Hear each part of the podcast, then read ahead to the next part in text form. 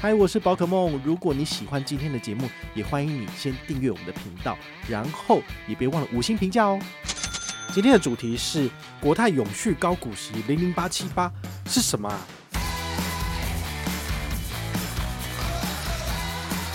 二零二三年第一季配息零点二七，你拿到了吗？那这个精选三十指数呢，它必须呃要符合三个条件。第一个就是它必须。嗨，我是宝可梦，欢迎回到宝可梦卡好哦。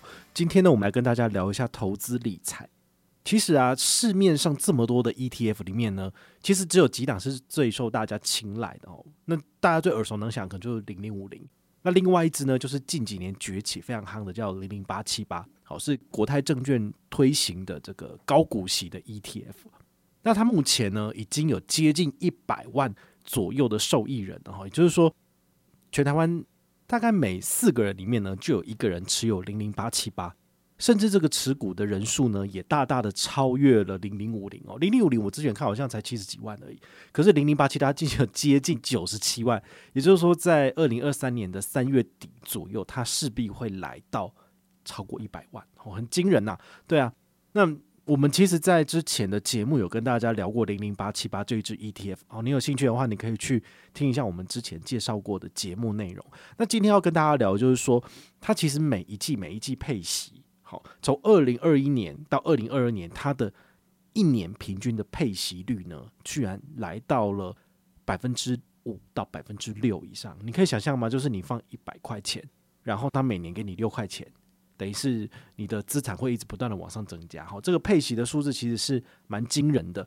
也就是说，大家都想要这种所谓的每年固定领利息的这种 ETF。好，所以呢，就会有很多人一直不断的去加入。零零八七八的行列，那他现在公告，就是二零二三年的第一季呢，它的配发的股利是零点二七，也就是说，如果你有一张零零八七八，你可以拿到的就是一千乘以零点二七，也就是两百七啊。那如果你有十张的话呢，就是两千七；你有一百张呢，就是两万七左右。好，所以很多人就会考虑把它当做是一个，这叫什么？你的退休的标的。你只要每一季呢都有钱给我，那我这样就好了，那我的本金也不会减损哦。但是这样子做真的是没有问题的嘛？好，也是我们今天要跟大家聊的主题啦。好，我们也跟大家重新复习一下，就是零零八七八，它在二零二三年第一档的除权息的基本资讯哈。它的股利发放呢是二零二三年这个年度，它是第一季。那它的除息日呢是二月十六号，它的发放利息的日期是三月二十二号，其实有一点。长，大家都要隔一个月左右，因为它必须要就是确定这个清册的人数，然后呢再来依这个行政流程来给这个钱嘛。好，所以它有时候都会需要隔比较久。那不只是零零八七八，其实零零五六啊、零零五零啊都是一样的。好，所以大家看到这个资讯的时候呢，你可能还没有拿到钱，但因为我们这个节目播出的时候，其实已经超过三月二十二号了。好，所以你应该是已经拿到这个。利息的部分，好，那我自己的部分也是一样哦，就是我在去年，好，因为有一些额外的业外收入嘛，所以我就看准了，诶，这个东西可能是一个未来很夯的一个趋势啊，所以我就买。为什么要买？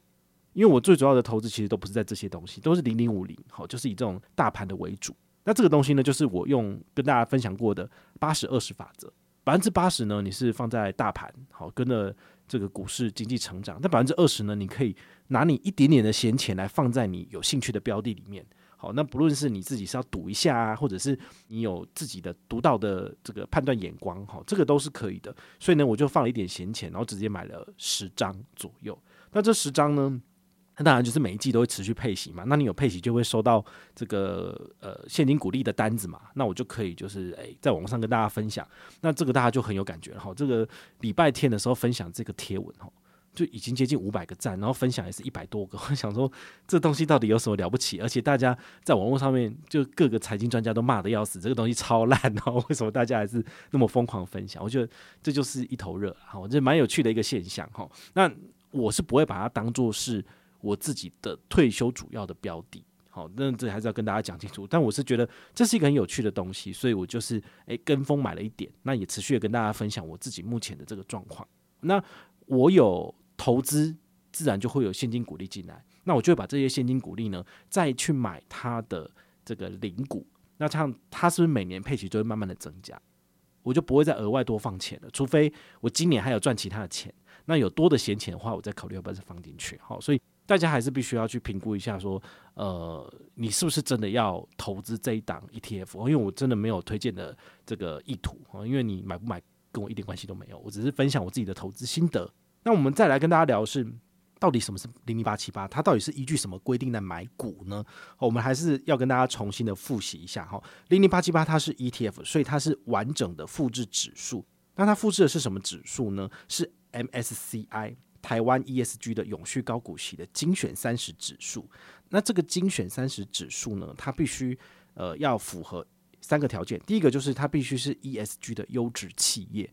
那什么是 ESG？ESG 其实这几年很多的银行都在疯狂做这个东西，就是你这个企业呢要对这个环境友善，然后还有社会责任之类的。好，那如果你在这些呃评分上面都是比较高的，那企业的资金呢，人家就比较愿意去投资你。所以呢，很多的银行他们也很努力的在往 ESG 的方向走，比如往绿色啊、绿能的方向走啊之类的。好，这就是所谓的 ESG。那他们会要求这个评级要在 BB 以上的等级，哦，可能就是 A 加。A A 减，然后再来就是 BB 之类的，好，所以它的等级不能太低。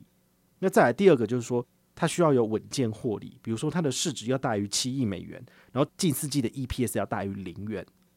那第三个就是它是必须是高值利率的，哈，比如说那值利率要前三十大的才能够符合这个资格。那高股息的这一个指数呢，它会在每年的五月份跟十一月份来进行成分股的审核。哦，那如果你是不符合这个资格，或者是你的名次往后跌了，它就会把你卖掉除名，然后呢再买进相对应的名次。好，所以它每一年会变动两次这样子。那你一定很好奇说，诶，如果根据我刚刚跟你讲的这个指标所选出来的行业别跟成分别到底有哪些？哈，其实我帮大家查了，它最主要的行业别来讲的话呢，是以电脑周边跟设备业占了二十七点九九趴。那像什么华硕、人保、大连大跟联强这些。因为想说，天哪，我平常买股票都不会买这些了，然后我买了零零八七八，等于是我有接近三成左右的资金是投资在这些公司上面。哦，那如果你对这些公司对这些电脑产业不是很了解的，那你可能要再思考一下，说到底是不是真的要买这东西？哦，因为毕竟电脑的产业很有趣啦，因为疫情这段期间，大家要用笔电来做这个线上开会的需求殷切，所以他们这几年其实，在疫情期间赚了很多钱，因为大家都需要买嘛，所以他们就供不应求。但你想想看，现在疫情已经告一个段落，已经算是结束了，所以大家已经恢复正常的生活。你不需要一直做线上开会，你可能也会被企业主要求要回去公司工作。那你是不是这种所谓线上会议一直更换电脑，或者帮家里面小朋友买电脑的这个需求，是不是就放缓了？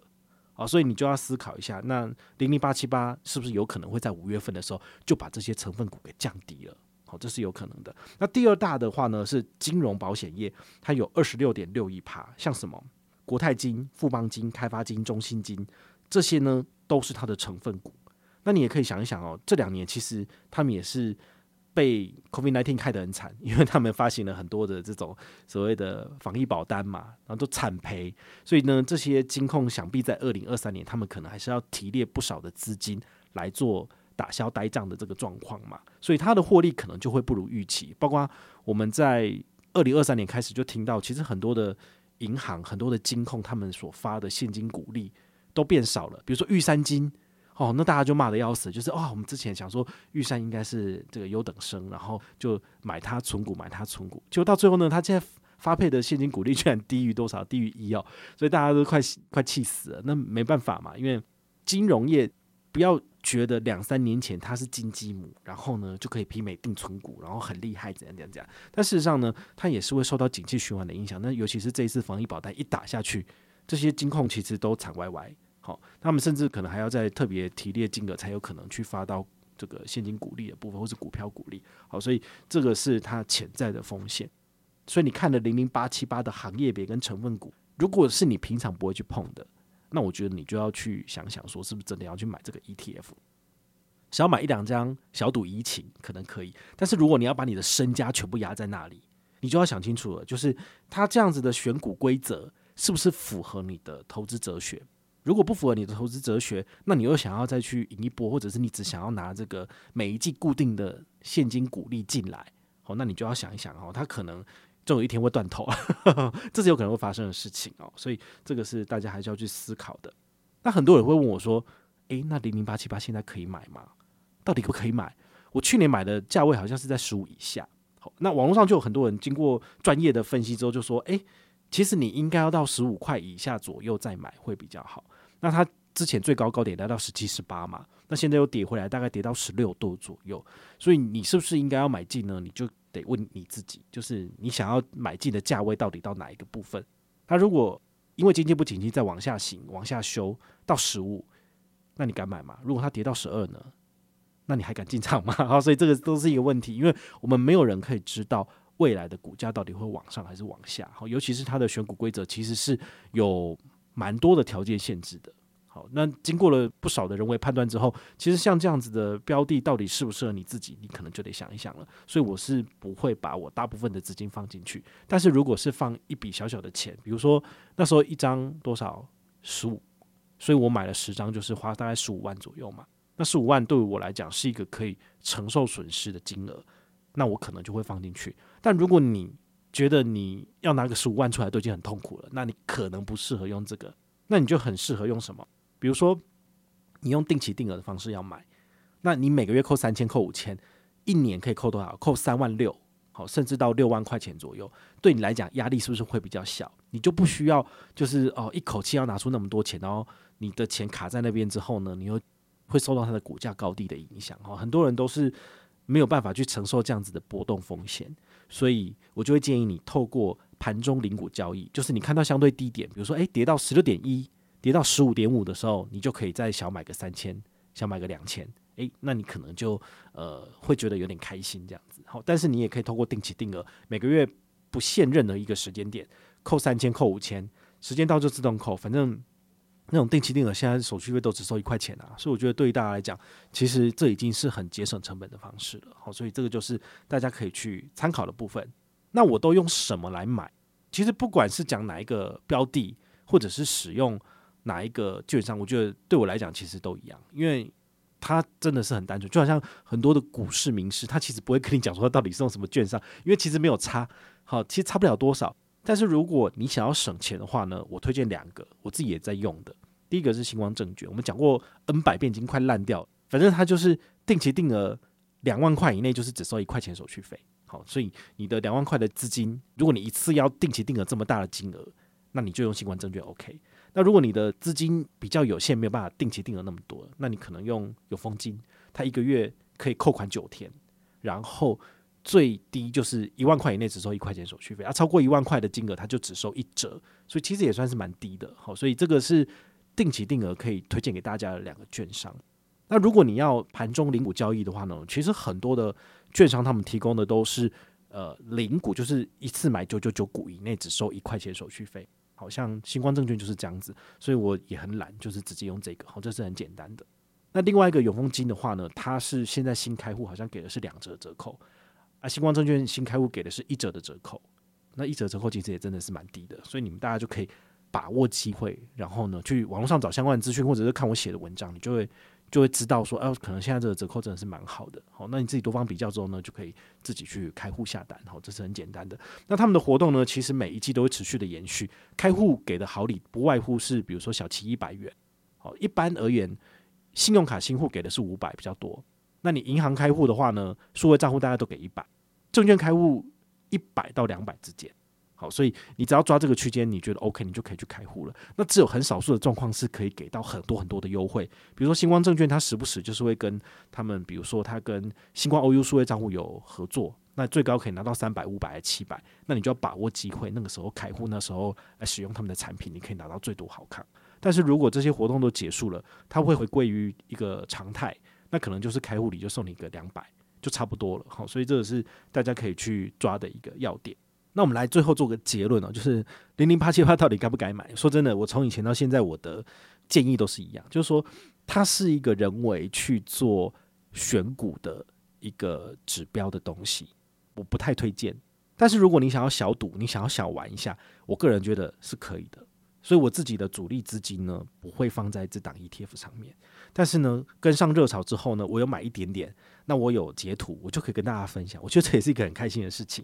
所以大家呢，就是呃，不要受到我的投资决策影响，你应该要去想一想，他所做的这个三个选股的指标，他的策略是不是符合你的投资哲学？如果你走的是长期，而且是要走大盘的，那我个人觉得像零零五零或者是零六零八，它可能就比较适合你。但零零八七八这种就是属于呃每一季给你股息这种高股息的部分，你就要去思考。好，因为有一个很重要的核心的观念就是，如果他股息在投资的话，不会被扣税，但是他给你的股利呢，其实你只要拿到手上就必须要扣税了。那你拿到的是被政府扣完税之后的股利，你再拿去做投资，是不是它的数字就会变得比较慢了？所以很多时候人家会比较推荐投资，像呃买台积电，因为台积电每次它都是。死猪价就是每一次给你的现金股利都是二点七五，反正就很低。对，你买一张五十万，它就是给你两千七百五，反正就没有很多这样子。好，所以我个人觉得，像台积电，它就是把它所有的资金呢，现金部位都拿去再投资。那它给股东的现金股利，好，早期还有股票股利，后来没有了。它其实给的都不多。那不多的好处就是，你可以被扣到比较少的税，然后你的资金。好，你是股东，你的资金呢，还可以让他再继续转投资，在其他国家设厂，让它产生更多的利润之后再推高股价，这样可能对于我们的整个长远的投资来讲，它应该会是比较好的。但是如果你要的是每个月有固定的股利进来的话呢，那你就要当心这个扣税的问题。好，因为不管怎样呢，都是会被政府给拿一手。好，这个是你必须要去思考的这个部分。那如果你有任何的问题或任何的想法，也欢迎你就是到粉丝页私讯我，好，或者是留言，好，或者是抖内都可以，好，我们有看到的话呢，都会在做节目跟大家回报哦。我是宝可梦，我们下回再见，拜拜。